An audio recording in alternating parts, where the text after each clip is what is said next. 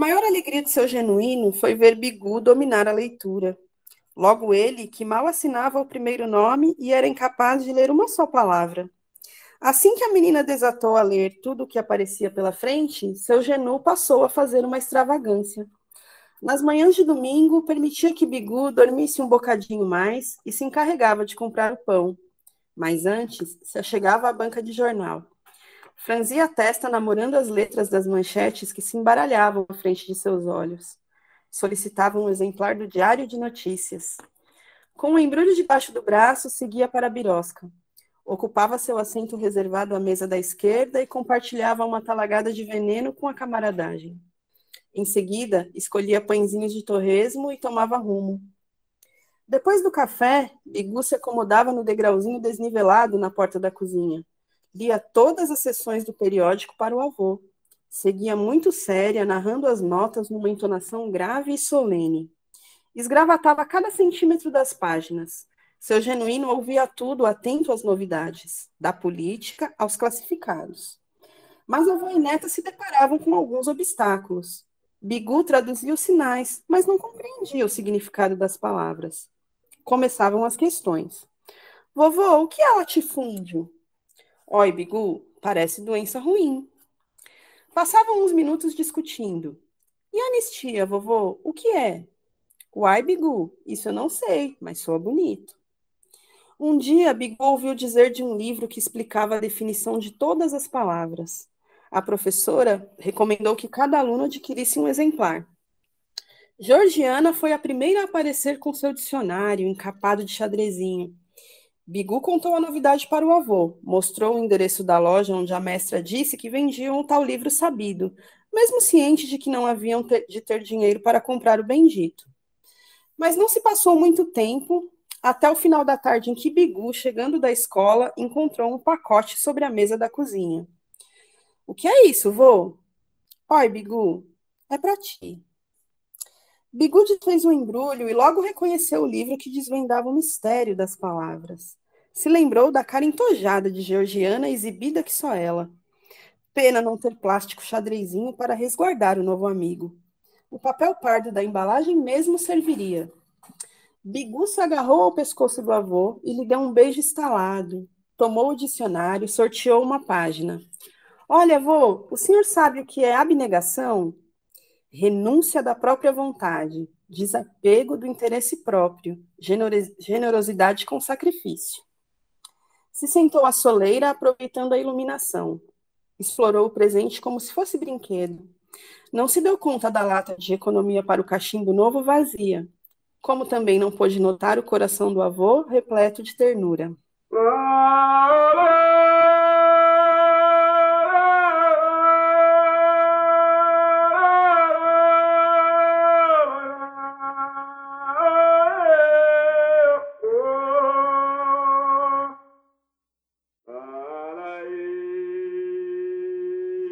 Esse é o podcast Sonhos Intranquilos. Uh, meu nome é Tomás Amorim e eu converso com escritores contemporâneos uh, sobre os seus trabalhos mais recentes. Esse, esse é um encontro muito especial, né? Hoje a gente vai falar sobre Rua do Larguinho, que é um romance, mas há controvérsias, a gente, eu vou perguntar isso. É escrito pela Lília Guerra, é um livro do ano passado que saiu pela editora Patuá e essa conversa muito especial também traz a Tânia Carlos, que hoje também vai participar da conversa, vai fazer perguntas. Eu digo que é uma conversa especial porque a Lília e a Tânia já se conhecem, têm uma relação, então vai ser um papo muito rico. É, eu vou só né, ler as mini bios. Né? A a Lília Guerra estreou em 2014 com o romance Amor Avenida, em 2018 publicou o livro de contos Perifobia, que foi, aliás, por onde eu conheci a Lilia, fiquei fã. Saiu pela editora Patuá, foi finalista do Prêmio Rio de, Literatura de 2019. E agora, em 2021, volta com Rua do Larguinho, também pela Patuá. E a Tânia Carlos é jornalista e psicanalista, é, pediu para ser mencionada aqui como co-idealizadora desse podcast, é verdade. A, a, Tânia, além de jornalista e psicanalista, é uma grande amiga e me incentivou a começar o podcast, então fica aqui as, as devidas, os devidos agradecimentos. E ela é, ela se auto-intitula leitora de Lília Guerra, que conheceu no ateliê de criação literária da casa Mário de Andrade. É, de repente vocês até podem falar um pouco sobre isso, né? Sobre a importância desses, dessas oficinas na, na criação e na circulação literária. Bem, boa noite, Lília, boa noite, Tânia. Boa noite, gente. Boa noite. E por, por má influência da Tânia também, essa noite, esse podcast será feito com acompanhamento alcoólico de, de cervejinha, só para deixar a gente mais descontraído. Eu acho que o Rua do Larguinho também permite, talvez, uma apreciação mais assim, relaxada, né? É, vocês querem falar um pouco sobre isso, sobre esse encontro de vocês na, no ateliê? Eu acho legal isso. Eu posso falar um pouco. É, eu conheci a Lilian, ela entrou um pouco depois de mim, acho que eu já estava lá fazia um ano, um ano e meio. E quando a Lívia entrou, ela brilhou para mim, porque eu sempre fui leitora do João Antônio e a literatura dela me remetia muito a João Antônio. E o João Antônio ele tem aquele vernáculo dele, que é uma coisa incrível, né? E, e, e eu fiquei muito encantada pela Lilia na época. Pensei até, nossa, nem tenho roupa para isso, para conviver no mesmo espaço é, que, que essa mulher. E foi isso, virei uma leitora Ai, Tânia, que tempo bom era aquele do ateliê. O que eu mais considero é, valioso na minha participação nesses ateliês e e oficinas de criação literária foram as pessoas que eu conheci, com quem eu compartilhei tanta coisa, os textos, inclusive é, o, os textos do Perifobia, muitos deles são exercícios, né? São resultados de exercícios do ateliê. É, é interessante isso, né? Porque é uma coisa que a gente ouve muito de, de jovens escritores, principalmente, né? Que não sei se talvez pela falta de uma cena literária, ou talvez pela falta de pontos de encontro, as oficinas acabam sendo um espaço de, de experimentação, de leitura, de comentário, né? Foi, foi importante isso para você, Lili? Assim, ou você já escreve desde sempre? Quando foi que você?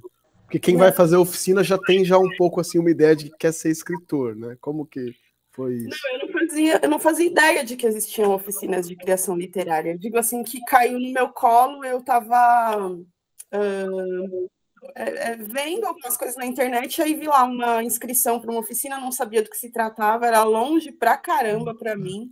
Eu fiz as contas entre o meu horário de trabalho e o, e o, e o, e o, e o horário de entrar na oficina. Eu falei, é, não, não dá. Tá, vou me inscrever.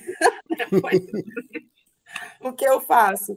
E aí eu, eu é, a, primeira, a primeira que eu participei, que nem foi com a Tânia, eu tinha que, que submeter um, um texto para análise né, da, da preletora, que era na Net Neves, e aí essa sensação de ter o seu texto selecionado já te enche a bola, né? Você fala, meu Deus, a mulher gostou do meu texto, me selecionou. e aí eu esqueci de ir no primeiro dia da oficina, esqueci completamente. E aí depois eu falei, meu Deus, aí liguei, liguei lá, falei, gente, eu faltei na primeira, eu posso ir na segunda, era uma dificuldade danada para chegar lá, porque é, é, eu nunca consegui fazer uma oficina perto da minha casa. Para não dizer que eu não fiz, eu fiz uma vez no SESC aqui, mas era uma aula única, então, assim, é, é, sempre nas regiões centrais mais, né? Pelo menos aqui em São Paulo que a gente encontrava isso. Então, é, é para mim, era bem difícil de chegar, mas era muito prazeroso. E aí eu já tinha, já tinha publicado por minha conta o Amor Avenida em 2014, então também eu também achava que era uma vantagem, né? Eu sou uma escritora, já publiquei um livro, vou lá nessa oficina arrebentar. Mas quando eu cheguei na oficina, meu Deus, eu descobri assim que eu não entendia quase nada, não manjava nada e fazia os exercícios e tomava, tomava cacetada da, da, da Nanete, que, é, que era professora toda hora, ela falou, não faz isso, é, desconstrói isso na sua cabeça. E, então, assim, para mim foi muito importante. E aí eu falei, não, eu preciso fazer mais aulas, eu preciso participar mais. E, e aí acabou essa que se chamava oficina é, é, Vitamina Criativa, e aí comecei a fazer a, a, outra, onde eu conheci a Tânia, a G, um pessoal do, de um coletivo literário que eu acabei participando por uns tempos. E... O Palavraria. Sim, o Palavraria. E, nossa, não, não, não, posso imaginar como teria sido sem, sem participar. Só para contextualizar, Lilia, você falou sobre o problema né, dessas oficinas serem sempre no centro, e aí, ironicamente ou, ou criticamente, a sua literatura fala da periferia, né? Tem, tem esse deslocamento. É, você mora em São Paulo, onde você mora em São Paulo e onde eram essas oficinas? Eu moro em Cidade Tiradentes, na zona leste de São Paulo, extremo leste. Essas oficinas aconteciam na Casa Mário de Andrade, ali na, na Barra Funda. Né? Então, e eu, e eu, e eu trabalhava, eu trabalhava em, em dois equipamentos de saúde na época, e à tarde eu saía de Itaquaquecetuba para ir para. Eu sou de Poá. É, então, eu saía de. Você imagina? Eu saía de Itaquá. Sei bem. Sangue no olho para chegar na oficina. Aí, eu, aí, as oficinas eram as terças e eu tinha a impressão que sempre chovia na terça. Eu sempre ia. Mano, vai chover, porque sempre chove no dia da oficina. Eu chegava com três metros de língua para fora, encharcada, chovendo, metrô lotado, mas era muito prazeroso. É, mas é claro, eu não falo isso de uma forma assim, ah, que romântico, que delícia. Eu queria muito poder fazer isso perto da minha casa, claro. com, pessoas, com, pessoas, que também, de repente, né?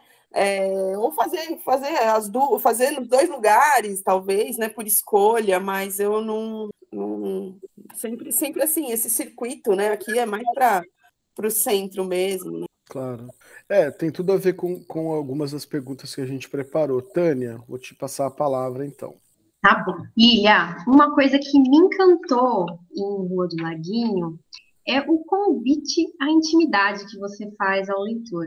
Um tanto, né, pelos nomes e apelidos dos personagens, como a Piti, Lindinho, Fiote, Bebete, é, mas também pela linguagem é, desnuda, solta, malandra, que me remete né, à leitura, à literatura do João Antônio. Mas principalmente porque, para mim, o cotidiano aparece como um dos personagens. É, elementos comuns e aparentemente ordinários, como né, os hábitos de higiene dos personagens, eles, eles são o brilho de, dessa prosa, né? Eles são mesmo como se fosse um, um personagem. É, você consegue falar um pouquinho sobre isso, sobre esse convite à intimidade? É engraçado, nunca ninguém tinha falado sobre isso, sobre, sei lá, os hábitos de higiene, por exemplo, né? Eu acho que tem uma cena que, que o personagem ele tá no banheiro, né? E aí lava o cadarço lá dele no, no chuveiro. É, passei muito por isso, né? Sou, sou de, uma, de uma época lá dos anos 80, onde a gente, a, a gente tinha que se virar com o que tinha. Aí, por exemplo, você usava o seu tênis o dia todo, aí você ia sair à noite e, pô, vou lavar pelo menos o cadarço, né? A borrachinha. e secar aí com a toalha para dar um. E eu, e eu convivi muito com, a, com o desejo dos meninos da redondeza onde eu morava de ter roupas de grife, né? É, roupas legais para ir para o baile é, eram roupas muito caras, e, e, era um desejo recorrente, era uma conversa que, que se tinha sobre isso, né? Os artigos que se dizia, né? Ah, queria comprar um artigo e tal. E, e essas coisas, eu, eu, me lembro muito desses detalhes, sabe? Do, da, da, da do rateio para comprar um salgadinho, né? Do rateio para comprar um lanche no fim de um baile, por exemplo, e a gente sentar na calçada e dividir. Então, essas coisas me, me chamam muita atenção, até pelas mulheres mais velhas também, né? Eu me lembro muito das rodas, assim, para arrumar o cabelo, né? Um, um, uma, uma bacinha de Enê ali, todo mundo ia pegar e, e passar até o finalzinho, ver o que dava para fazer por todo mundo. Essas coisas são memórias muito importantes para mim, né? Muito ricas. Então eu, eu assim, é, fazia questão de aplicar no livro mesmo nas cenas dos personagens para fazer com que eles que eles vivessem para mim, né? Para que eles falassem comigo, né? Eles falam comigo, eu consigo enxergar aquelas cenas, né? Muito legal isso que você falou, vou prestar atenção nessa, nessa, nesses detalhes, que às vezes eles, eles acontecem naturalmente também, né? É, eu também gostei muito da pergunta da Tânia. Eu, eu, também, na primeira vez que eu te li no Perifobia, fiquei pensando no, no João Antônio. É engraçado, né? E hoje penso também no Lima Barreto e tal com uma certa tradição da literatura brasileira que, é, enfim, que trata o povo como povo, com pessoas, com desejos, com histórias próprias, com histórias locais, e não como massa, né? A gente, acho que a literatura brasileira tem um pouco esses dois lados. É, você pensa o cortiço, por exemplo, ali, ali são, são tipos ideais, são caricaturas, é uma massa ali, né, que, que se movimenta. E, e aí, quando esse ponto de vista é colocado é, nessas pessoas ou nesses personagens, desse ponto de vista, a coisa ganha um brilho, ganha uma coisa, assim, e a gente, né, se, se a gente que é dali, ou que passou por isso, ou que viu isso, se identifica, né? É uma coisa muito muito impressionante. Mas deve ser um trabalho muito difícil, Lilia. Acho que isso, isso é o que eu queria te perguntar, assim. É, porque todo o outro lado, né, o que eu estou pensando é o seguinte: é, para fazer literatura, para fazer cinema, você, você repete, né? Você, você usa o que veio antes, você usa técnicas, você usa procedimentos, inclusive porque como, como escritora você é uma grande leitora também. E eu acho que quando a gente vai falar desse outro universo gigantesco que não foi tão representado assim na história da literatura, ou não de uma maneira de fato detalhada, viva, humana, talvez faltem referências né, na, na literatura. Né? Tanto que a gente está repetindo aqui o nome do João Antônio, dá, dá para pensar em outros, sem dúvida, mas são a exceção, né? Tanto que se fala tanto hoje em literatura periférica e tal, é uma coisa mais recente. É, então, assim, isso é um trabalho, é um cuidado, é um esforço de escritor muito grande, porque você está tendo que inventar certas ferramentas para contar certas histórias, né? As histórias que você quer contar dessas personagens estão sendo contadas é, há pouco tempo, né? Não vou dizer pela primeira vez, mas há pouco tempo. Então você tem que inventar uma série de estratégias, né? O seu livro, ele, é, em alguns momentos, ele lembra uma novela, alguns dos assuntos, assim, mas do ponto de vista formal, ele também é muito experimental, né? A gente depois vai falar sobre essa questão do. Parece um romance que ele é feito através de contos e tal. A, história vai, a história vem, né? Tem personagem que chega e, e, depois volta, tem personagem que chega e depois desaparece. Eu queria te, te pedir para falar um pouco sobre isso, assim, sobre esse trabalho, esse esforço que eu imagino que é gigantesco, que é de inventar uma maneira para falar sobre essas pessoas, sobre as pessoas que você quer falar. Sim, eu acho que é, o primeiro desafio é decidir falar sobre isso, né? Decidir expor essas coisas, né? Porque eu não consegui ler muito, não, não tive assim, um, uma experiência com a literatura no, no, no começo, é, com esse tipo de, de assunto, com esses lugares, né, com esses cenários. Né? Quando eu descobri João Antônio, eu fiquei enlouquecida, né? E, li, li, tudo do cara, né? Falei que maravilha, é isso que eu quero para mim, é o que eu, que eu, que eu li também, o que eu consegui detectar ali no, no, no quarto de despejo com a Carolina, mas era um, uma, um, um outro tipo de né, era um outro tipo de escrita, era uma coisa eh, mais de denúncia. Ali ela estava contando é, coisas verídicas, enquanto o João estava criando personagens mesmo, né, criando personagens naquele ambiente. Decidir falar sobre isso é, na verdade, é, eu, eu, eu, posso te dizer que começou de uma maneira espontânea, mas as, as outras pessoas, por exemplo, nas oficinas é que me traziam isso, era a minha realidade, né? É, as outras pessoas aqui despertaram em mim que eu estava falando disso. Para mim, eu estava falando de uma coisa natural. No, né, não, não tinha, para mim não tinha nada de diferente. Eu estava falando do meu, do meu dia a dia, do meu povo, do que eu estava vivendo. E aí as pessoas começaram a comentar: Nossa, mas você escreve sobre a periferia, você escreve sobre esses lugares. Eu falei: Puxa vida, será que estou sendo repetitiva? será que eu preciso, né? É um cacuete que eu tenho, um vício? Que a gente tem alguns cacuetes, né? Eu costumo dizer que as pessoas podem me perguntar é, é, é, coisas mais as coisas mais diversas eu de repente eu acabo falando de condução eu acabo falando de ônibus eu acabo falando de transporte público. Nada a ver eu chego nesse assunto porque eu, aí eu comecei a ficar preocupada né? Será que eu tô né, não consigo escrever sobre outras coisas? Então é, essa essa assumir isso e enfim é, foi o primeiro desafio mas com perifobia foi, foi, foi uma coisa mais é, natural, porque, é como eu falei, eu tinha feito exercícios com Rua do Larguinho, não. Eu falei, eu, eu preciso, eu preciso é, montar esse. Eu preciso falar disso, né? Da Rua do Larguinho, que inclusive é aí na Zona Sul, a Rua do Larguinho, né? Ela existe. É, e, e, e, é engraçado porque a minha Rua do Larguinho não fica na, numa, numa periferia por exemplo, né? Fica aí no Jabaquara, é uma rua que não precisa, não, não é considerada periferia, mas é ali que eu ambientei o livro, né? Porque foi onde é, é um lugar que eu passei muito tempo da minha adolescência, onde aconteceram muitas coisas e de onde eu me inspirei para criar muitos personagens. E essa questão de fazer esse esforço para dar essa volta, é porque assim como é que eu vou dizer? É, eu precisava falar de muita gente, eu precisava colocar muitos personagens e eu, eu não queria deixar eles de fora. E como é que eu ia fazer isso sem. Eu, eu, eu já acho que talvez em alguns momentos pode ser que a pessoa fique confusa. Né? Alguém já me disse isso. Ah, puxa vida, às vezes eu preciso voltar e saber. Eu vejo, aquele, eu vejo aquele nome, aquela pessoa, e eu falo, ah, será que é, eu já ouvi falar dela lá atrás? Eu preciso voltar para saber o que ela está fazendo agora. E aí, inserir os contos foi uma maneira que eu encontrei de talvez não, não colocar todo mundo na, na, na história ali, né? Uh, as pessoas moram ali nos arredores, mas uh, não, fica, não, não fica tão. É, as ligações não precisam ser tão extensas, né? As cenas, as cenas elas, elas, elas se destacam, né? Foi uma maneira que eu encontrei de falar das pessoas que eu queria falar, de todo mundo, e olha que ficou gente de fora ainda. e tentar não cansar tanto, né? A mente da pessoa para ficar, nossa, mas quanta gente, mas que populoso. Mas a periferia é populosa. É, é, aqui eu moro numa rua sem saída super pequena, mas é gente que mora aqui, viu? Gente, criança, cachorro.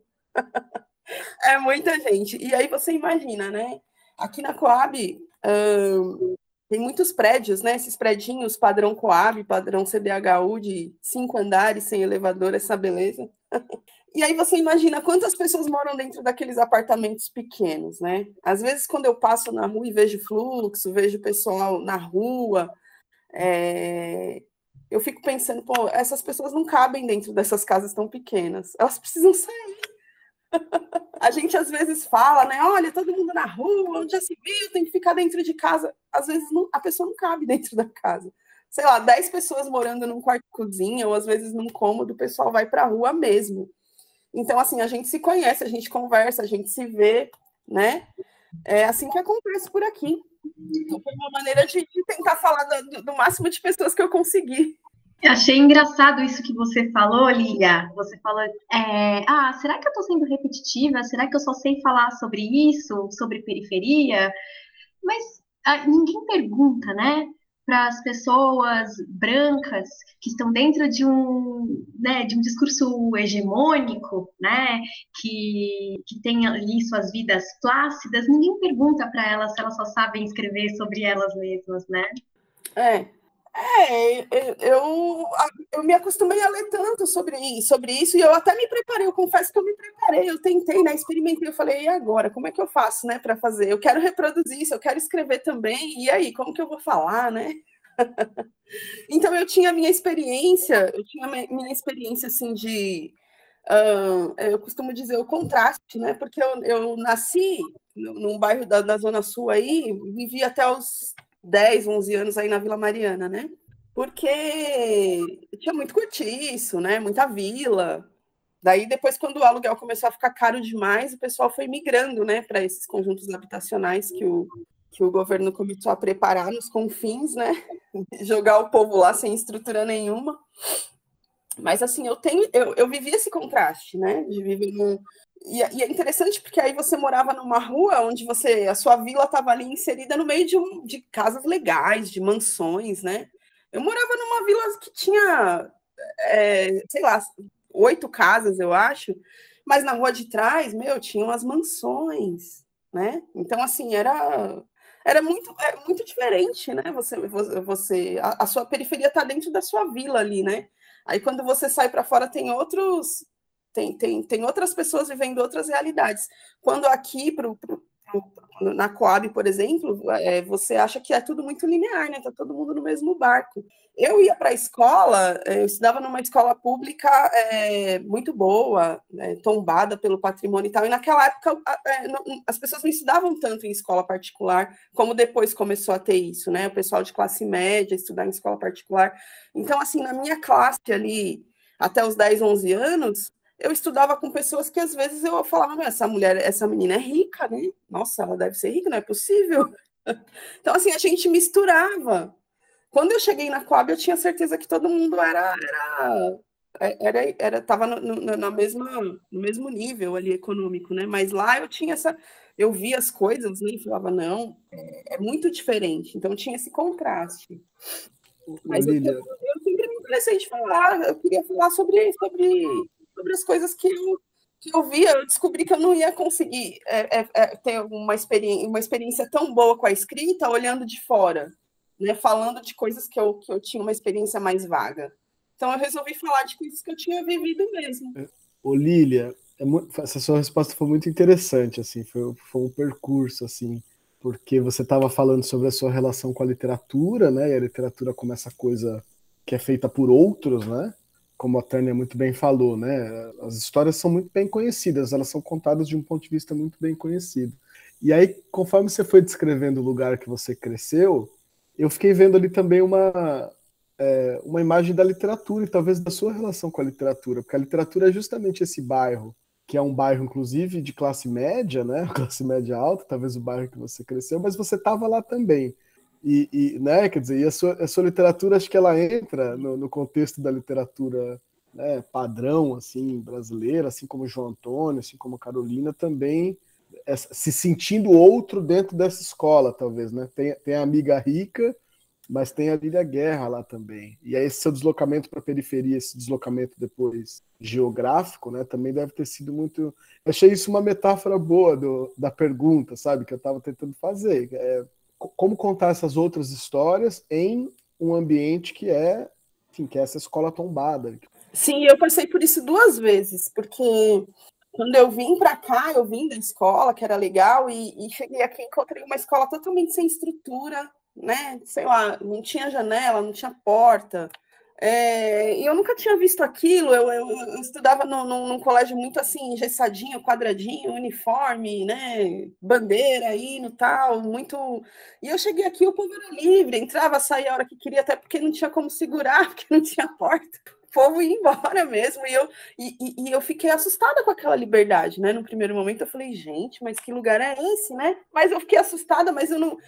É, ao mesmo tempo eu fiquei aliviada também, porque eu falei, olha, o pessoal, né? Eu tem um exemplo que eu vou dar, por exemplo, eu, eu, digo que eu passei por isso duas vezes, porque eu estudei dois anos aqui, e aí a minha mãe é, é, praticamente morava no emprego num outro lugar, e ela resolveu me matricular numa escola de novo. Aí eu saí daqui da escola da cidade de Tiradentes e fui estudar na escola que era no bairro que minha mãe trabalhava. Só que daí eu cheguei lá com a minha experiência da Coab, né? Você imagina, porque é, é, eu cheguei aqui na Coab, eu, eu, só tinha estudado lá no meu, no meu colégio engessadinho e tal, é, só que quando eu cheguei na, na outra escola, que era na Moca, inclusive, aí eu já era uma menina vivida, eu já era uma mulher experiente. Aí as pessoas queriam impor coisas para mim, eu não aceitava, né? Então era considerado um problema na escola. E eu arrumava briga, arrumava confusão, porque afinal de contas eu tinha vivido a liberdade. Ninguém me colocava cabresto. Era terrível. E, e assim, eu era um mistério, né? Eu era um personagem muito misterioso na escola, porque as pessoas não conheciam a minha família, não sabiam onde eu morava, só sabiam que eu vinha de longe, muito longe, distante. de um lugar distante. Né? Minha mãe me colocou para estudar lá e logo ela mudou de emprego, então ela sumiu também. Minha mãe não aparecia na escola. As pessoas falam: mas quem é essa menina? O que está acontecendo? E aí eu me lembro de. Mas eu nunca tive vergonha, sabe? Nem nada. Eu lembro que eu participei de um amigo secreto. Uma vez eu, eu lembrei disso porque eu, eu fui comprar um disco faz umas duas semanas, né? Porque eu sou a louca dos discos, né? Aí eu fui comprar um disco lá na, no centro de São Paulo e eu vi um disco que eu tinha na minha adolescência. E aí a gente participou de um amigo secreto na escola no fim do ano e eram só discos. E eu pedi um disco de samba. E foi um evento.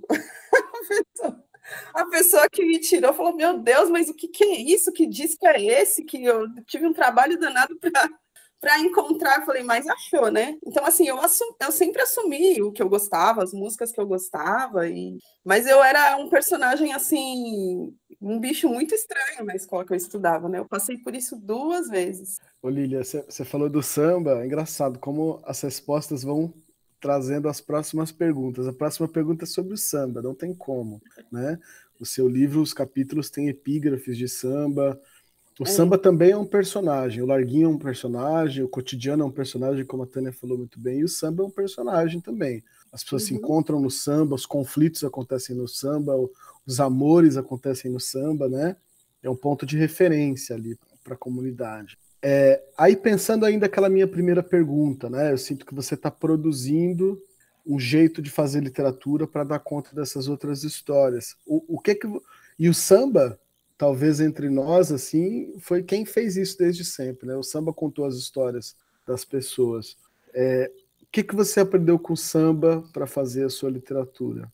É, eu acho que a primeira coisa, a primeira coisa que eu li na vida foi um samba, né? Porque eu lia, eu lia encarte de disco, né? Eu lia muito, eu pegava, era o que eu tinha, a primeira coisa que eu tive em mãos para ler, né? É, então, para mim, se você lê sem o som, você está lendo uma história, de repente, o samba conta muitas histórias, né? Normalmente você está tá contando um caso ali, eu gosto muito de música que conta a história, né? Ah, a história da, do cara que chegou bêbado em casa, tomou, né? É, eu, eu, faço esses estudos às vezes, né? Então foi a primeira coisa que eu li, e assim, o que me chamava a atenção é que é, eu, eu, eu achava que a opinião das pessoas sobre o samba era de que era uma música menor, uma música de gente ignorante. E aí eu lia, eu, desde criança, eu lia e prestava atenção e falava assim: não, não é. Olha o que, olha o que esse cara está falando aqui, meu Deus. Olha o que ele escreveu aqui. Não, as pessoas estão enganadas. E aí, com a minha convivência com as pessoas, né? Eu tinha um tio que ele gostava muito de partido alto, ele ouvia muito Bezerra da Silva e tal. Mas eu, eu sempre ouvia a música prestando muita atenção. Não era uma coisa assim que eu ouvia indiscriminadamente. Eu prestava atenção e, e aí eu, eu, eu ia ler as capas, ver onde as pessoas moravam, falava, esse cara mal sabe ler ele deve ter estudado super pouco. Como é que ele sabe tanta coisa? Que experiência é essa? Como é que ele conhece essa palavra? Que não é do meu, às vezes não era nem do meu, da minha rotina ouvir aquilo. Falar, não, tem alguma coisa de que não bate, porque as pessoas consideram uma, uma música de qualidade inferior, de pessoas pobres que não estudaram, que não são grandes artistas, mas não, tá tudo errado. E aí eu fui começar a pesquisar mais e querer ouvir mais e mais. E, e, eu aprendi muito, mas muito mesmo com o samba. Mesmo, mesmo com as características, sabe? Quando eu comecei a, a ver mulheres, né? Eu vi a, a, a, primeira referência de mulher sambista que eu tenho é a Clara Nunes, né? Mas a Clara ela, era aquela exuberância, né? Aquela, puxa vida. Mas aí depois eu comecei a ver a Alessi Brandão, eu comecei a ver a Jovelina Pérola Negra. Elas se pareciam com as minhas tias, elas se pareciam com a minha mãe, com a minha avó. E aí eu, e aí eu fiquei encantada. E eu, e eu sempre quis ficar perto do, dessas pessoas. Eu nunca tive, é, eu não tive nenhuma fase assim de negação, sabe? Ah, não quero, quero, né, quero esconder, quero ser outra coisa. Eu não passei por isso nunca. Eu sempre quis estar perto dessas pessoas, eu sempre quis ser parecida com elas, entende? Assim, e, e isso até me travava um pouco, porque eu, eu convivia ali com as diaristas, com as empregadas domésticas, e assim, na, na minha cabeça, na minha compreensão, é, era aquele o meu futuro, estava traçado, porque por que não? Eram as pessoas que eu admirava. E era assim que funcionava, né? Eu, é, é, essas, as pequenas coisas que eu via, eu falava assim, vai acontecer isso comigo também. Por exemplo, quando uma das tias comprava uma dentadura, né? Eu falava, ah, meu Deus do céu, com quantos anos será que eu vou comprar uma dentadura? porque eu, eu, vibrava com elas, né? Eu vibrava com aquilo tudo, mas as coisas tristes também me deixavam assustada, né? Porque quando eu participava de um papo, sei lá, de patroa, né? Ah, tomei um pito, eu ficava pensando como eu vou me comportar, né, quando for a minha vez, né? E mesmo mesmo outras outros, outras coisas que que a gente participava às vezes e, e elas nem notavam às vezes que, que eu estava prestando atenção, mas eu ficava pensando, né? Eu via a violência, é, é, mesmo verbal, né, as coisas que viviam ali, as dificuldades, e eu ficava preocupada com o meu futuro, porque para mim parecia que era uma coisa da qual eu não poderia fugir. Para mim era uma, era, era, uma bola, era uma bola cantada, entendeu? Viver aquelas mesmas situações, mas eu nunca quis ir para longe, eu sempre quis estar perto, sempre quis me aproximar. E aí apl aplicar isso na literatura foi, é, não teve como fugir, né? Uau! Acho que a gente pode fechar por aqui. Nada, a conversa tá muito boa.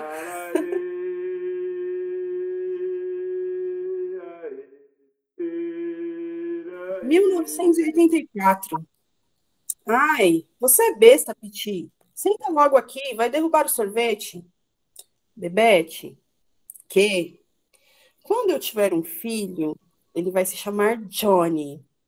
Johnny? É, James Johnny. Se for menina, Pamela Cristine.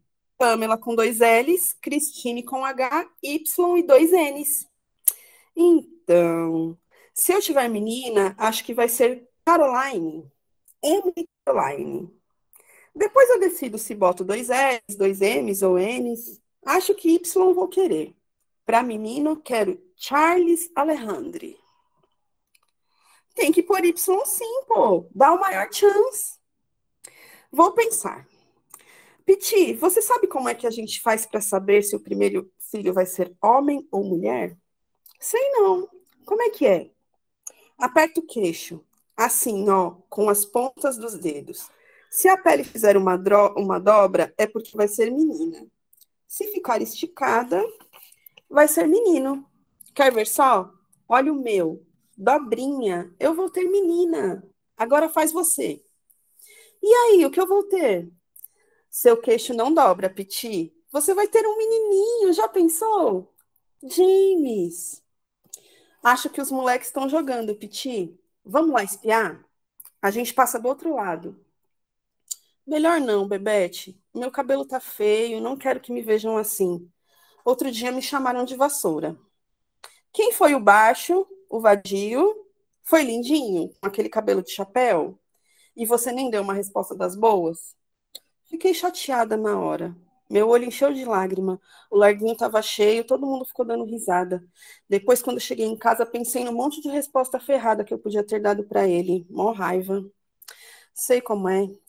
A gente só pensa nas respostas boas depois de um tempão. Mas deixe estar. O ordinário não perde por esperar. Para cima de mim ele não se cresce. Bebete, que? Você acha que vai se casar quando crescer?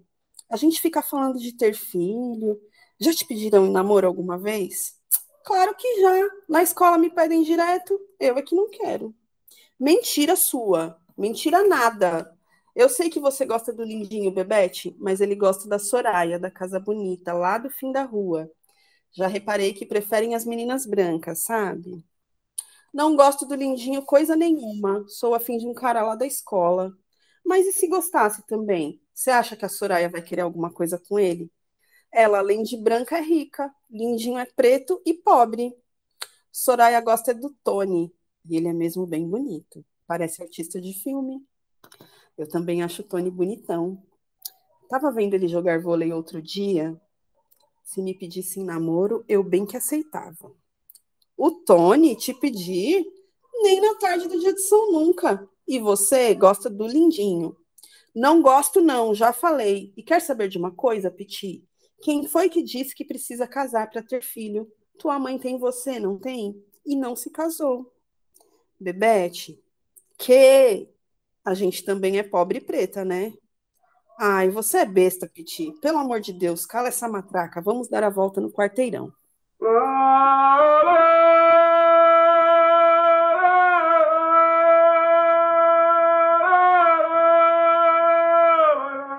Aprender a ler com samba é uma imagem assim. Te imaginei menina ali com os encartes na mão, né? Lendo e e refletindo, né? Também um trabalho crítico, assim, né? Qual o valor do samba? Não, isso aqui é, isso é valioso, né? Um trabalho com, com a palavra, a importância da palavra, né? E de ser formada nisso. Sim. Acho que é, é isso. Isso produz um tipo de literatura que é outro, são outras referências. É, eu tinha, eu tenho ainda, né, esse disco. O disco, eu sempre é, conto essa história. Primeira, primeiro samba que eu ouvi na vida, né? Canta, canta, minha gente. Minha avó falava, ah, eu coloquei esse samba para você ouvir quando você chegou da maternidade, no último volume. Eu falava, ah, deve ter estragado meu tímpano. Mas ela não ligava. Então foi o primeiro disco que eu ouvi e eu tenho esse disco ainda guardado, né? E ele tem umas mãos assim, né? O disco. Ele tem umas mãos ah, desenhadas, né? É, e eu ficava olhando aquelas mãos muito tempo. Eu, eu, eu, descobri há pouco tempo que o meu processo criativo começou com aquele disco. Porque eu pegava o disco, a gente não tinha muitos brinquedos, não tinha muitos objetos, então eu pegava aquele disco e ficava olhando. E ele tem umas mãos assim, e as mãos, cada uma tem um punho, é muito colorido, né?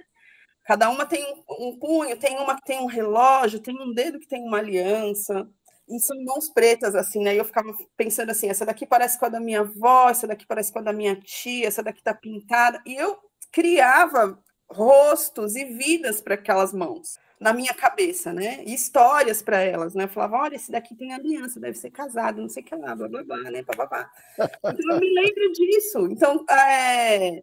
recentemente eu eu fiz essa reflexão e falei, meu, meu processo criativo começou ali. é, tanto que eu, eu cultuo muito a obra do Elifas Andreato. Essa capa é do Elifas, né?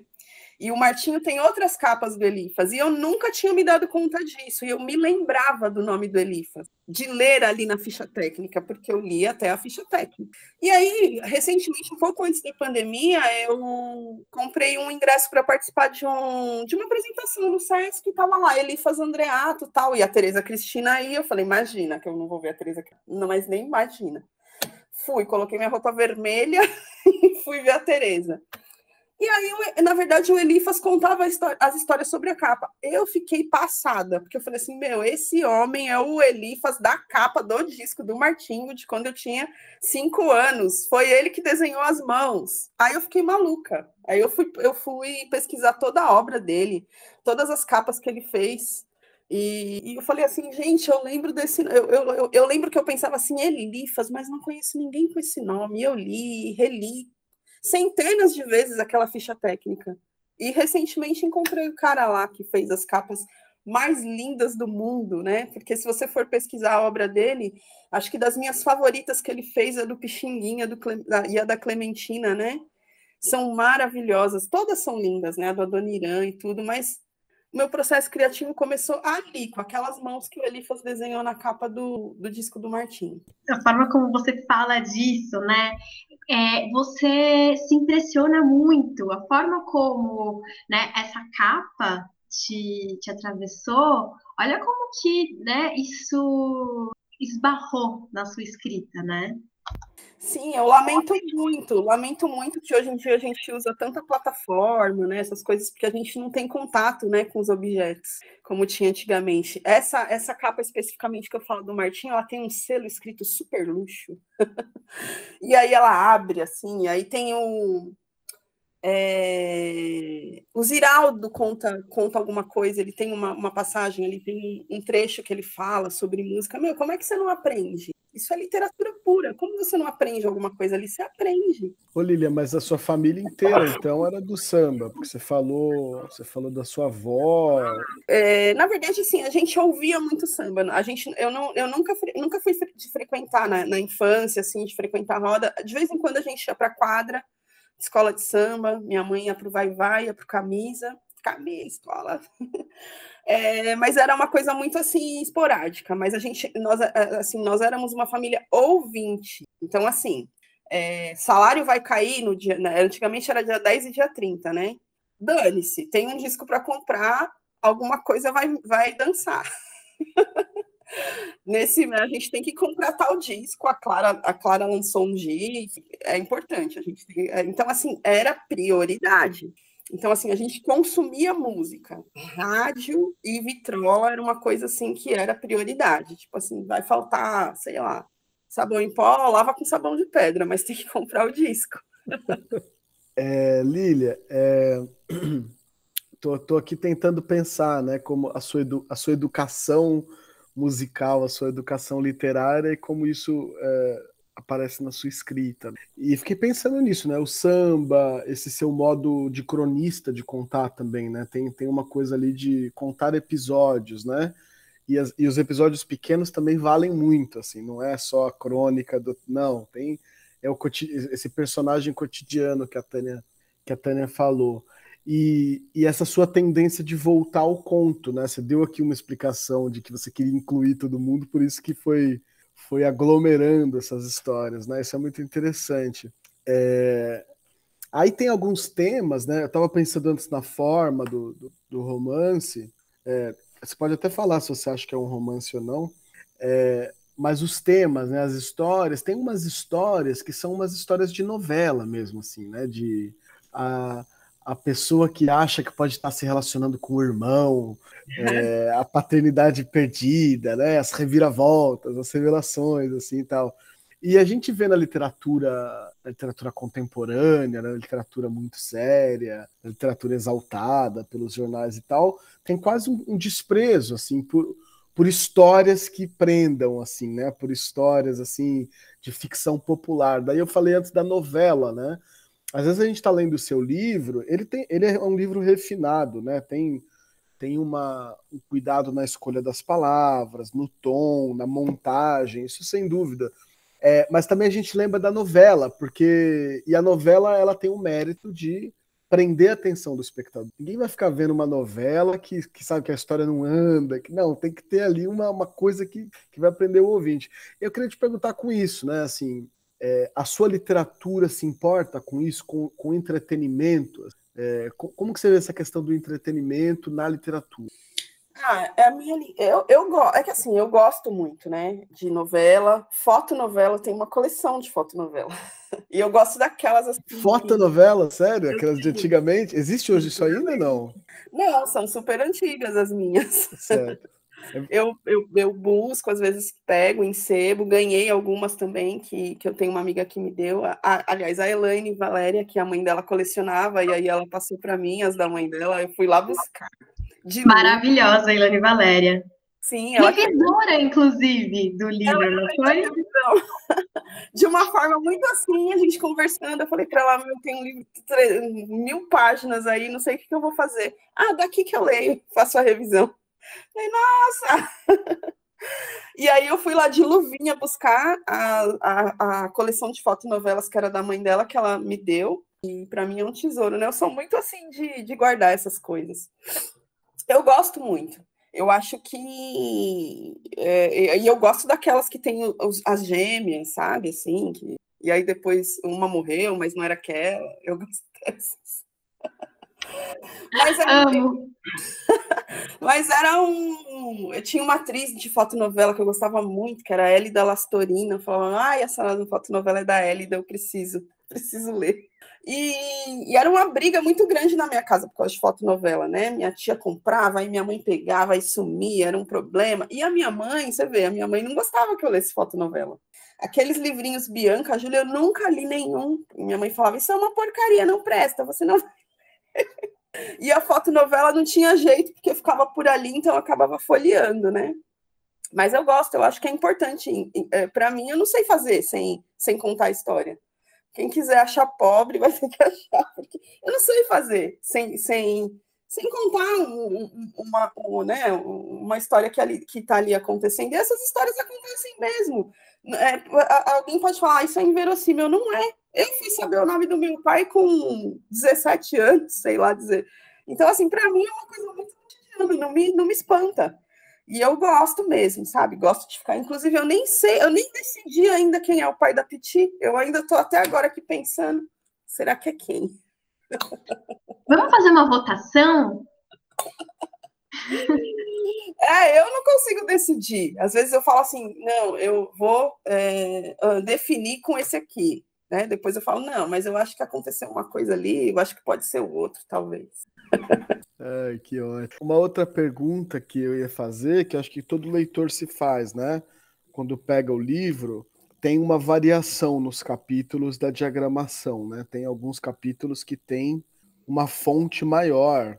E a Tânia tem uma hipótese própria, assim. Eu não, eu não, eu não arrisco, assim. Aí queria é, te ouvir falar um pouco sobre isso, sobre essa, não só sobre essa questão da fonte, mas sobre a o livro como objeto mesmo, né? Você falou com tanto carinho do disco. Como é esse processo do livro? Ah, o que você acha, Taninha?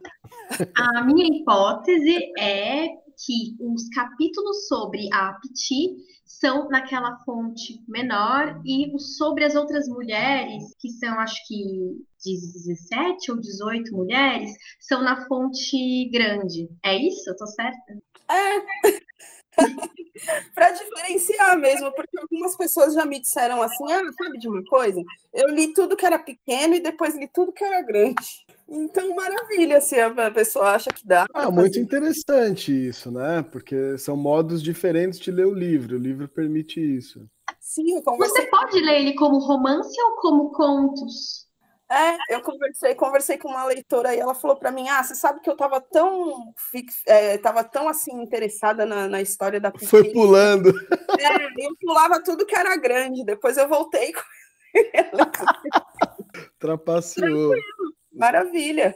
Então, eu acho que é, é, a é essa mesmo. Agora, o objeto. Bom, eu, eu tive a sorte de, de, de ter o, o Leonardo Matias é, é, com as duas capas dos, dos, últimos dois livros, né? Perifobia e Rua do Larguinho. Eu sou apaixonada pelo trabalho dele. E assim, o objeto, eu acho Perifobia lindão e acho Rua do Larguinho fantástico. O objeto eu acho lindo, a cor, tudo, muito muito legal. Eu são, são livros que eu, objetos que eu gostei bastante. Eu acho que o trabalho do Léo e da Patuá é pô, muito muito legal.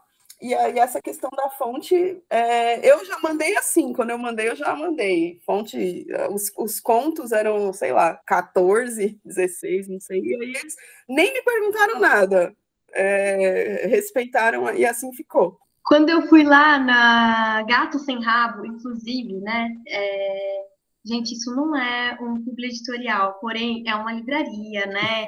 Que acho que a gente precisa falar sobre ela, é uma livraria só de escritoras mulheres, né? E foi lá que eu comprei é, o Rua Larguinho. A hora que eu vi o tamanho do livro, eu me assustei muito. Eu falei, meu Deus do céu, 400 páginas. É, e aí, eu, a hora que eu vi o tamanho da fonte é, dos contos, eu falei, ah, tá bom, vai ser mais tranquilo. É, não, eu, eu, eu gosto, eu gostei muito desse contraste das fontes, eu achei que ficou bem legal. Eu, às vezes, também pegava e às vezes, eu já li das duas formas, eu já li também só, o, só, só os pequenos e só os grandes.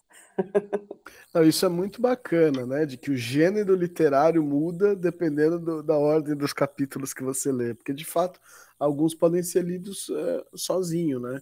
Claro, tem, tem é no mesmo universo ali, a gente reconhece, né? Mas eu acho que dá para destacar, assim, a ideia era que eles pudessem ser destacados sem ficar assim, né? Que pudessem ser lidos, por exemplo, um conto à parte, né?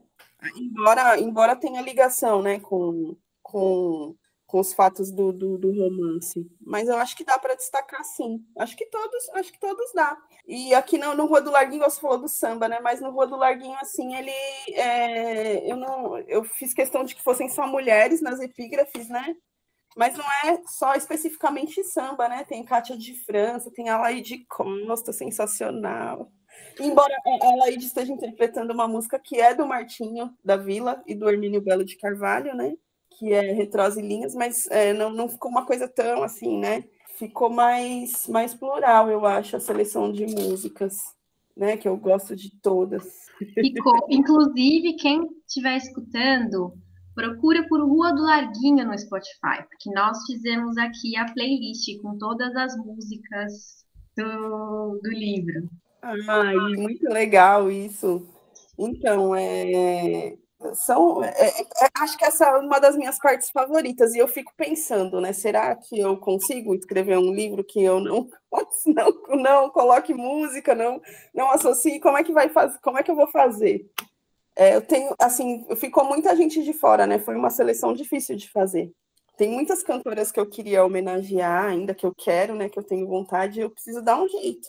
As questões materiais, né, e de luta de classes aparecem no romance o tempo todo, né? Trabalho, salário, aluguel, compras, trocados, o comércio local, transporte, ou como você mesma disse, os artigos, né?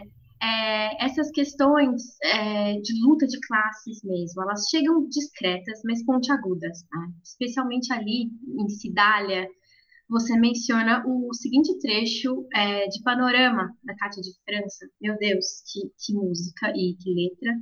Eu vou ler o trecho que você menciona. As casas de cobertura são dos ricos, eu já sei.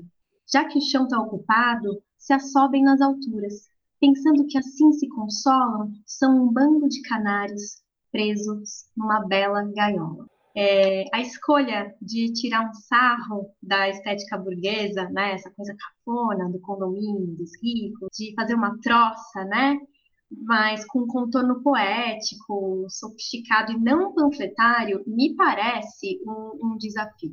É, principalmente porque o objetivo aqui não é romantizar a pobreza, pelo contrário, né? a Cidália é uma personagem é, que, pela sua precariedade financeira e psíquica, ela é, é cortante, ela parte a gente no meio, ela disputa comida com as varejeiras no lixo, é, é, é muito machuca, né, ler isso, é, ela tem diversos problemas de saúde, ela é alcoólatra, mas Ainda assim, ela gosta de uva e de tons de verde. A minha pergunta é: como é para você ser implacável sem abrir mão da poesia e de uma subjetividade bem trabalhada nos seus personagens? Isso é difícil? É algo que você conquistou com o tempo? É, é, é um exercício assim de primeiro é, de escrever tudo que eu, que eu, que eu quero falar de, de que ela está vivendo mesmo, mas depois olhar para ela uh, como se ela não estivesse naquela situação. Eu, eu penso muito nisso. Eu olho uma pessoa, às vezes, assim, dormindo na rua, né? Eu, isso tem aumentado muito, né? E aí eu, eu imagino assim, como é que seria aquela pessoa em outra condição, né? Eu falo assim, não, ela não. A parte isso, né? A parte esse farrapo, a parte essa roupa rasgada, a parte esse cabelo maltratado, como é que ficaria, né? Eu idealizo muito isso. É, então eu penso, eu penso que é, é, aí eu vou montar. Primeiro eu, eu, eu escrevo o que eu vi, o que eu, que eu vi, né? Vamos dar esse exemplo, vai. Eu quero escrever sobre aquela mulher que está dormindo ali na rua, nos seus farrapos, ali com as suas coisas, com seus cachorros, ali, essa situação que a gente tem visto recorrente. Primeiro eu, eu faço, eu escrevo o que eu vi, e depois eu escrevo o que eu não vi.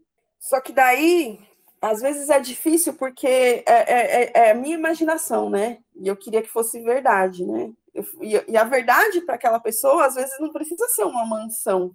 A dignidade, eu não consigo mais, eu não consigo mais andar impunemente pela rua, né?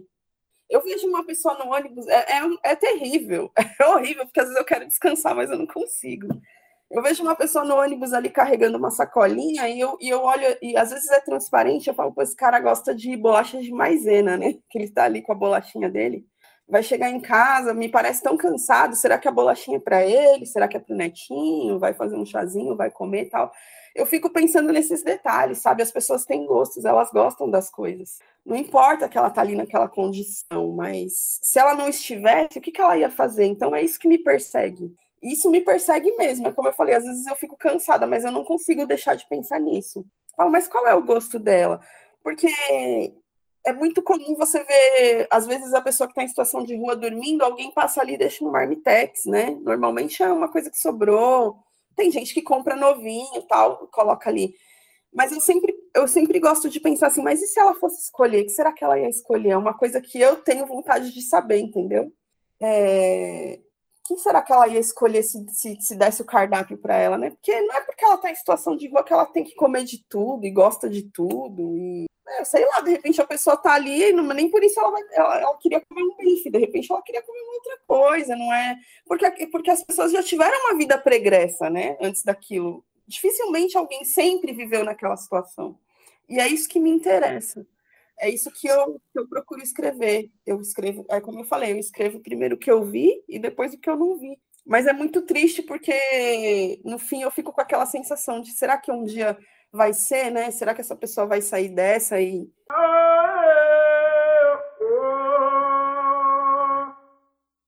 De seu lugar cativo, analisa. Mulher devia ganhar muito mais que homem, que não precisa comprar mods ou sair de casa com fraldão no meio das pernas nem sofrer com as dores e um inchaço todos os meses. E o medo da roupa ficar manchada? Embora não seja lá muito asseada, fica com receio de andar emporcalhada de sangue. E imagina a agonia das mulheres que têm que vestir branco mesmo naqueles dias. As enfermeiras, as médicas. Quando se interna, ganha mods. Da última vez, ficou hospitalizada por causa do ferimento na coxa. Gosta de se internar. Boa cama, a comida é pouca, mas vem no horário. O inconveniente é o banho, que a obrigam a tomar todos os dias. Mas são ocasiões em que se sente digna e faz de conta que é como as outras pessoas. Até as meninas da limpeza a chamam pelo nome quando entram para higienizar o quarto. Bom dia, Cidália. Boa noite, Cidália. Depois, do lado de fora, volta a ser só a pedinte.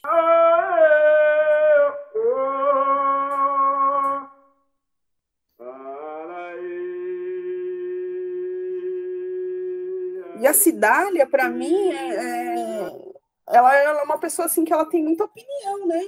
apesar da condição dela, meu, ela consegue pensar. Ela olha, ela mesma tira um barato, né? Tipo, ah, tô vendo que não é, não é, não é, não é tudo isso, né? Essa pessoa aqui que tá passando aí não é tudo isso que aparenta. Ela sabe, ela tem essa noção. E às vezes a gente não tem esse olhar para as pessoas que estão numa situação diferente. A gente acha que a pessoa está ali alheia a tudo, mas ela não está. Maravilhoso. Então, assim, a coisa está saindo fora de controle. Então, assim, esse meu exercício de ficar olhando e, e, e essa coisa involuntária de ficar imaginando, eu não consigo descansar mesmo. Porque, assim, a paisagem tem sido. tem se, tem se repetido demais, sabe? As pessoas nessa condição, as pessoas revirando lixo mesmo, é, dormindo na rua mesmo, não tem sido uma coisa rara, né? Antiga, eu costumo dizer que antigamente as pessoas em situação de rua elas, não, elas procuravam centros para viver, né? A Coab está tomada de pessoas em situação de rua hoje em dia. Né? Então, assim, no meu caminho do, de casa até o ponto de ônibus e no trajeto, é o que eu mais vejo: puxadinho, tendinha, é, fogueirinha ali para aquecer a noite, que, que vai ser árdua, né? Vai ser isso, dependendo da temperatura é, a coisa está aumentando de uma forma assim que está fora do controle. E aí eu não tenho como deixar de pensar, né? Naquela, naquelas vidas. Eu, eu imagino muitas coisas para elas, um emprego, né? Eu fico pensando como será que essa pessoa ia. A Cidália, por exemplo, ela quer trabalhar, né? Mas como? Mas eu fico imaginando como é que essa pessoa ia se comportar, né? Se, se alguém. Será que ela ia conseguir? Porque tem toda a questão de estar doente, né? De estar. É, dependente ali de uma substância, é, é muito difícil, mas eu sei que as pessoas querem, né? Não, se não todas, a grande maioria gostaria, né? De ter uma rotina. Não precisa ser uma, uma coisa muito muito mira, mirabolante, não. Precisa ser uma coisa simples, né? Uma casa simples, um trabalho, um, sei lá, uma dignidade, né?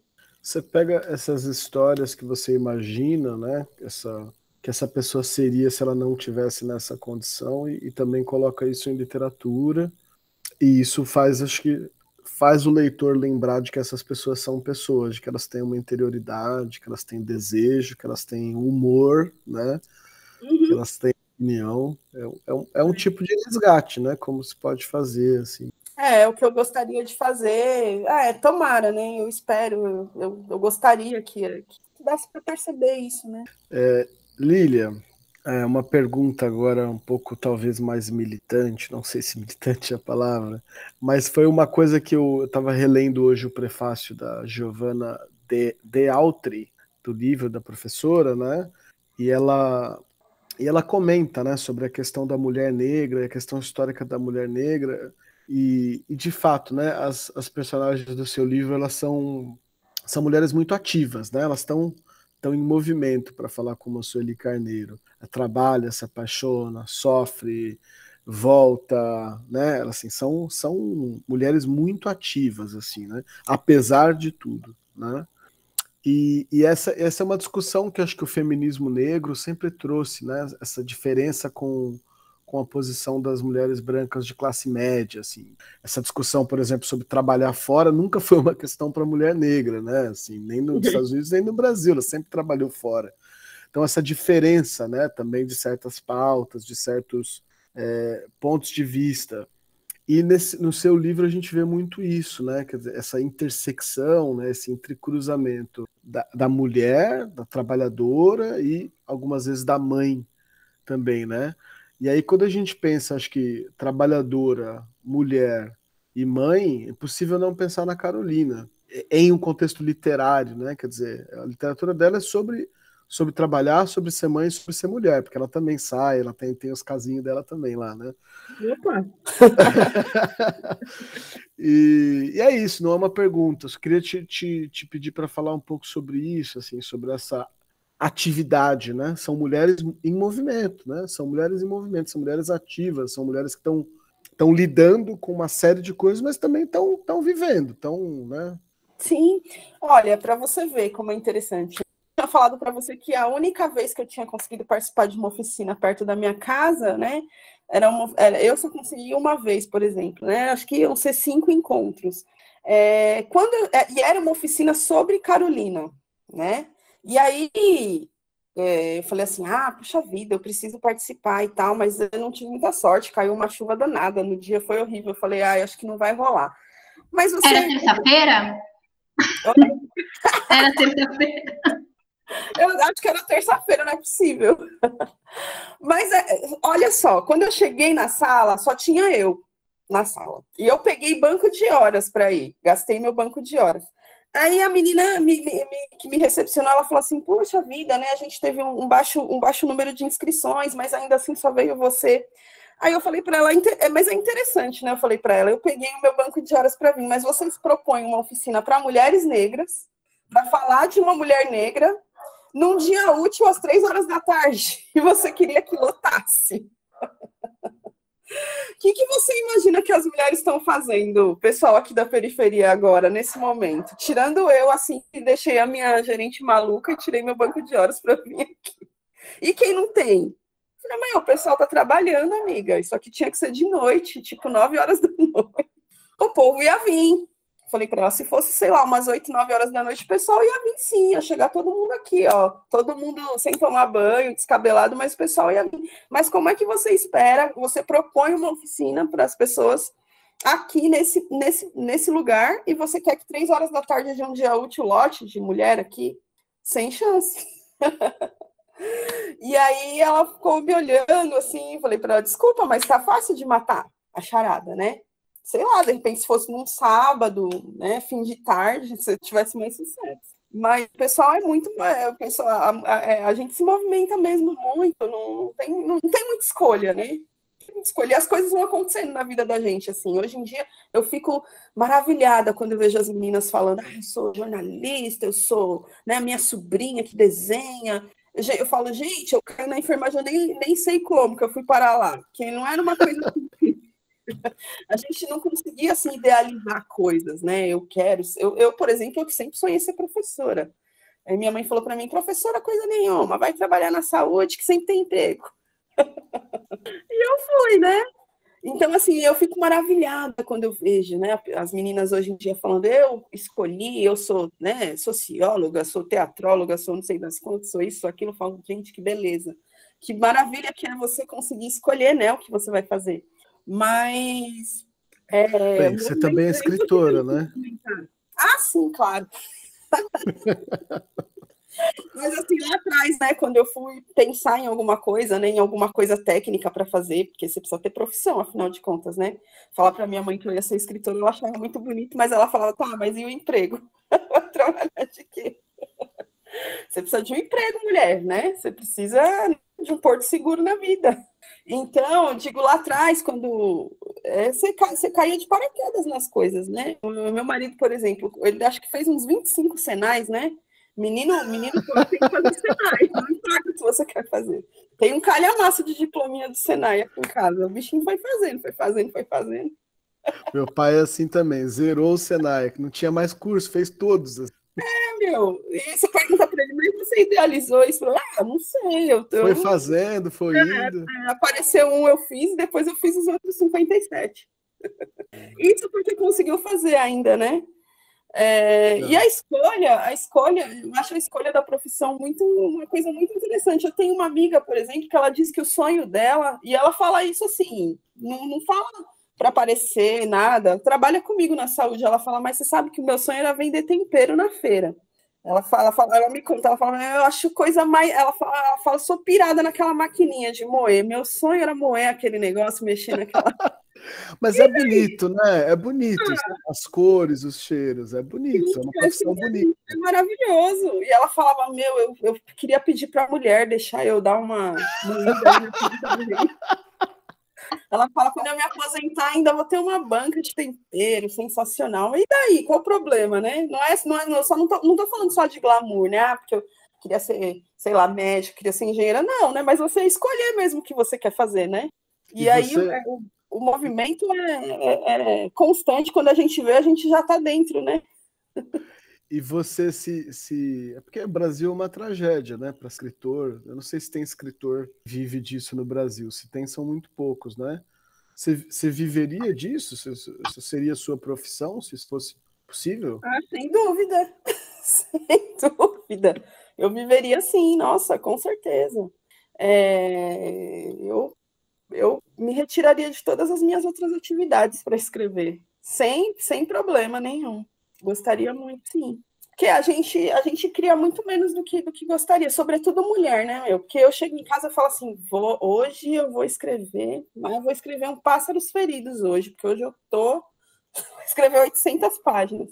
Mas aí, é claro, né? Aquela velha história, né? Você vai, vai, faz uma coisinha, faz outra coisinha, faz outro negocinho, quer dizer, quando você vê, você escreveu cinco minutos, né? Dez minutos, e aí você fala, ou cai em cima do teclado, dorme, ou então você conscientemente você fala, não, eu vou parar porque amanhã eu. Senão amanhã não dou conta do meu, do meu expediente, né? A gente cria muito menos, né? Eu queria deixar muito mais coisa, mas não, não dá, né? Tem outras coisas. Então, assim, se você, se eu, se eu pudesse escolher, se eu tivesse um salário, se eu tivesse como viver disso, claro, eu ia sim.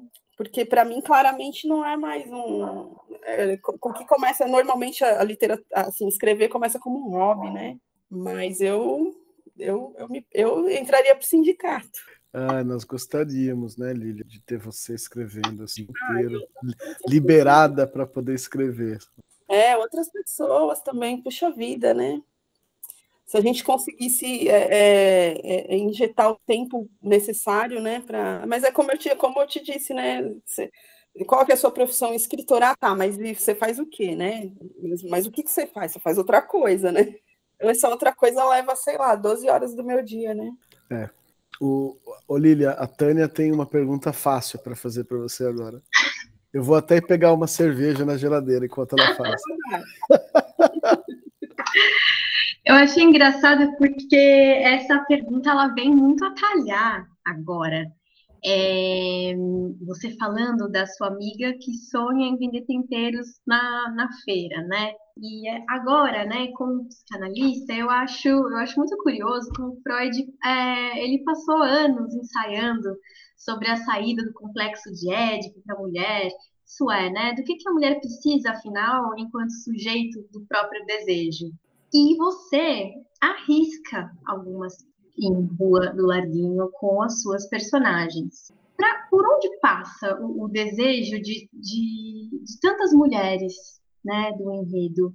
O, o, que querem as mulheres de Rua do Larguinho? Você acha que dá para responder esse tipo de pergunta? Olha, especificamente para cada uma, não sei, mas de uma forma geral, o que eu via, as minhas mulheres, elas queriam é, assim, as mulheres com quem eu convivi, elas reclamavam muito da falta de segurança, né? É, é, eu, eu, eu, eu via o sofrimento, né, de, das mulheres, assim, a solidão, né, que é uma coisa que vai falar, ah, mas isso também é uma, uma, uma resposta pronta. Não, não é uma resposta pronta, é verdade a solidão da mulher, assim, porque a solidão por opção é diferente, mas o que eu senti ali é que não era por opção, era uma perseguição ali por um. É o que eu já falei antes do Porto Seguro, né?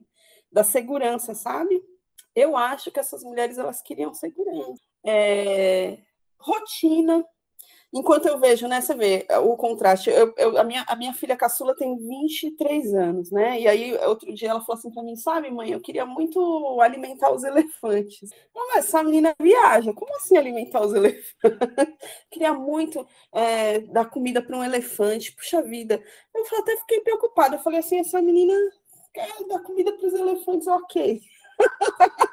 Tudo bem, mas assim, aí eu fiz essa analogia, sabe? Eu falei assim, nossa, eu lembro da, da, da, da dos desejos que eu vi as mulheres na mesma idade que ela já, né, com filhos, tal, tempo, eu preciso de uma casa, cara, eu preciso de um lugar para morar, né? Eu preciso, preciso das minhas contas pagas, eu preciso. Então, assim, aquele desejo da, da trazendo a cidade de novo, né? De, de comprar um absorvente de repente. Então parece minimizar, parece que eu estou minimizando assim, ah, mas por quê? Pode ser que outras mulheres também desejem alimentar os elefantes, né? Nunca me falaram nada. Mas de fato, de fato mesmo, assim, o que eu via era a, a falta da segurança mesmo para o mês ali, sabe? Você cai nessa, não tem jeito. Porque por mais que, por mais que você tenha um, um, sonho, ah, porque eu, eu, um dia eu quis ser médica, tudo, mas eu acho que o sonho mesmo, você sabe que me emociona quando eu vejo uma pessoa com a sacolinha debaixo do braço indo para feira, eu quase choro. Porque eu acho que meu, a coisa mais legal é você pôr a sua sacolinha debaixo do braço e ali comprar seu giló, comprar seu chuchu, comprar sua cenoura. É uma coisa que lá na juventude você não tem noção. Mas quando eu vejo, sobretudo as pessoas mais maduras hoje em dia, eu falo, mas esse cara tá muito feliz porque ele vai ali, vai escolher o legume que ele vai comer. Então é, eu, eu via que era, é, essa, era, isso, era com isso que a minha mãe sonhava. A minha mãe é, é uma pessoa que ela nunca teve um casamento assim longo, ela teve algumas experiências. E isso é muito comum das pessoas com quem eu me relacionei. A minha avó, né, é, a minha tia ali que estava comigo, eu sinto assim que. E, e, por quê, né? Por que será que acontecia essa solidão tão grande? Eu acho que é o cansaço, sabe, Tânia? O cansaço de levar tudo tudo sozinho ali, sabe? Acho que chega uma hora que cansa. Então não tem um como. Desamparo. É, não, não tem como ter outro desejo. Por mais que você quisesse, de repente, lá também dar comida para os elefantes, goste bastante, mas você não consegue ser uma coisa assim. A, a, sua primeira, o seu primeiro desejo, sabe? Você quer mesmo é, meu, ter sua, sua, sua, sua, não adianta querer romantizar. Você precisa, se você mora de aluguel, você precisa ter seu aluguel pago, ou você quer ter uma casa, é isso que a pessoa precisa, isso que quer, e era isso que eu ouvia sempre, sabe? Puta, eu preciso pagar o aluguel, eu preciso fazer compra, eu preciso comprar um uniforme ali para o menino, eu preciso, eu preciso, eu preciso, eu preciso, e era isso mesmo. Eu acho que ali na rua, na rua do Larguinho, essa era uma preocupação das pessoas, sim, né? Da, da, das, das mulheres, sim, da mãe da Piti, né? Por mais que ela tivesse ali a, uma, uma ajuda que viesse assim, né? Não ficou muito claro de onde vinha, mas não dava, né? Não dava. É, é a velha história da pensão, né? Do, dos, dos 200 reais, 300 reais da pensão quando vem, não dá para nada, cara, não dá para nada. Aí é onde cai onde o Thomas falou, né? As pessoas não, não precisam ser só as mulheres negras, no caso, né? As mulheres que normalmente ficam com a responsabilidade da maternidade, né? Meu, você sabe que 200 conto não dá para você fazer nada com uma criança ali. Então você tem que correr atrás do seu do, de, de fazer dar, né? É, eu, eu vi muito isso, sabe? Esse, essa tristeza de não ter ali uma parceria. Não vou nem falar um homem, sabe? Vou falar uma parceria mesmo. Uma parceria ali para dividir, para compartilhar as suas guerras mensais, para que aí você pudesse, de repente, pensar em outras coisas, né? Eu Ainda que isso seja um Estado, né?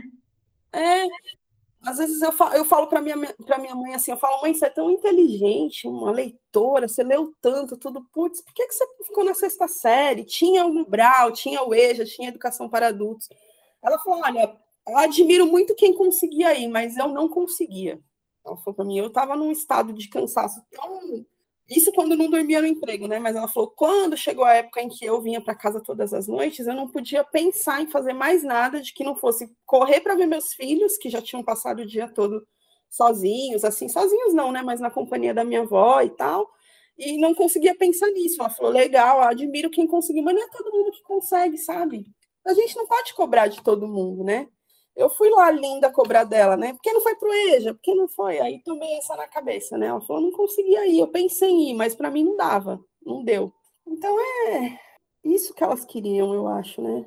As, coisas, as coisas que elas queriam não eram coisas assim tão mirabolantes, infelizmente. Eu queria assim dizer, ah, elas tinham sonhos tão assim, mas não eram coisas mesmo assim que. E é isso que me dói, sabe? O que me dói, o que, o que me dói na vida não é assim o que não dá para fazer é o que dava para fazer e não foi feito, sabe? É o que eu costumo falar quando eu, quando eu passo ali. Eu sempre falo isso porque eu quero que fique gravado. Eu sempre falo da estação de, da estação de trem que não tem escada rolante. Eu falo, pô, não dá para trazer, não dá para construir mais estação, mas não dá para pôr escada rolante, poxa vida, não dá para pôr elevador? Dá. Então, assim, o que me deixa bolada é, é, é, é as coisas que poderiam ser feitas e não, não são sabe? O, o, aquele ditado que diz, né? O que não tem remédio, remediado está. Mas e o que tem remédio? Então, assim, parece que eu estou saindo do tema, mas não é isso. O que eu quero dizer é que é, são, eram coisas, é, o que elas, o que elas queriam eram, eram coisas que, que dava para ter. De repente, nem se a, se a, pessoa não tivesse um companheiro, vai, uma, uma parceria, né? Mas se ela conseguisse prover a dignidade dela sozinha mesmo, sabe? As questões mais urgentes materiais. É, é, cai nisso. Não tem como você devagar por outras coisas. Cai nisso, é isso que a pessoa precisa. No fim das contas, era isso que eu via o pessoal correndo atrás mesmo, né? E é isso que eu, é isso que eu procuro, procuro colocar ali, né? Por mais que você corra atrás, às vezes não é suficiente, nunca dá, nunca dá, nunca dá. E aí, como é que você vai pensar em coisas mais, né? Ah, porque eu queria. Essas, assim, é, você acha que de repente minha mãe não queria é, sei lá, ela gosta muito de música italiana, um exemplo, né? Ah, óbvio que ela queria viajar para a Itália, né? Mas eu acho que ela nunca conseguiu trazer isso para o começo da, da filhinha dela, das, das fichinhas dela, né? Deve ser a fichinha número, sei lá, 1357, talvez, se ela fosse colocar em ordem de importância. Existe? Existe, mas lá longe, né? Lá longeão. É.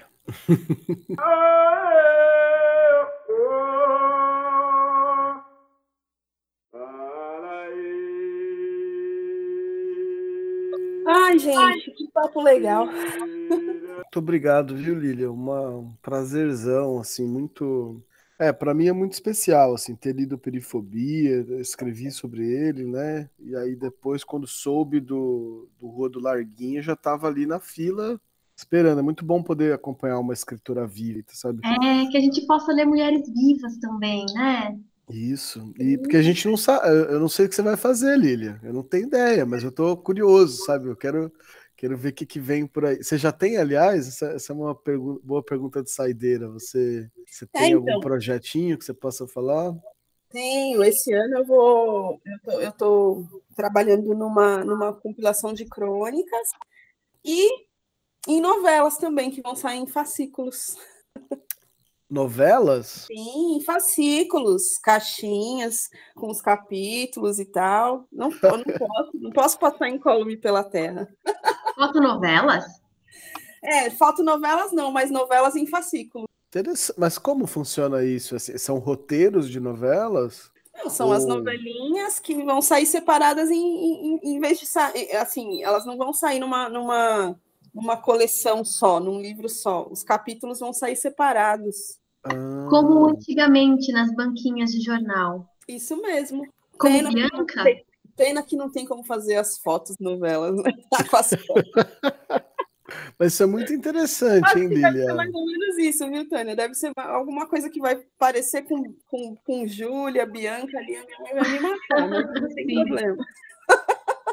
Já que a sua mãe não te deixava ler Bianca, né? Sim, é, agora eu posso. Eu, vou fazer com a Patuá esse projeto das novelas, né? E o Edu curte muito, ele compra muito, né? Essas ideias. Ele tá lá já pensando nas caixinhas, nas capinhas. Ele também é. Acho que ele também gosta. E aí vamos sair por fascículos. E crônicas também. Que maravilha. Ficamos ansiosos, com certeza. Lilia, você gostou das perguntas? Tem alguma coisa que você acha que a gente poderia ter abordado? Nada, eu gostei de tudo. Tá? Nossa, que papo legal. É o que eu falei, eu vim, eu vim tão tranquila, porque eu falei assim, vou conversar com o Thomas, com a Tânia, nada de. Porque eu fico nervosa, viu? Fico nervosa. Nem não pareceu, não. Foi bem, foi bem tranquilo, né? É, não, hoje eu não fiquei, porque eu ia conversar com vocês. Ah, que bom. E assim, então... conversar sobre o livro é muito legal, né? Porque é um, um, um assunto que eu domino. Não é verdade? Com certeza. Muito obrigado, Lília. É, como eu falei, é uma alegria poder acompanhar uma escritora viva, assim, produzindo uma literatura uma boa literatura e uma literatura importante, porque são está falando de, da, da, experiência da maior parte da população brasileira e ainda falta muito, né? Falta muita representação disso na nossa literatura. E é divertido, é triste, é emocionante, é, a gente reconhece muita coisa, a gente aprende muita coisa. E como a gente falou aqui, né, são você dá uma dignidade às pessoas, assim, né? De que nos permite olhar a partir de dentro dessas coisas, né? Descobrir que as pessoas têm desejos, têm prazeres, têm dores, né? E, Tânia, vou deixar as palavras finais para você e te agradecer por ter aceitado o convite. É uma honra ter uma das idealizadoras também do, do podcast aqui presente. Muito obrigado pela isso, volte sempre. Quando quiser. Obrigada, Tom. Lilia, obrigada demais. É, eu, eu e a Lilia tivemos um encontro muito especial, promovido pelo Tomás é, ano passado, né? Foi no, no sarau da, da Uneafro. É, foi muito especial poder ler e escutar a Lília novamente. Agora estamos aqui.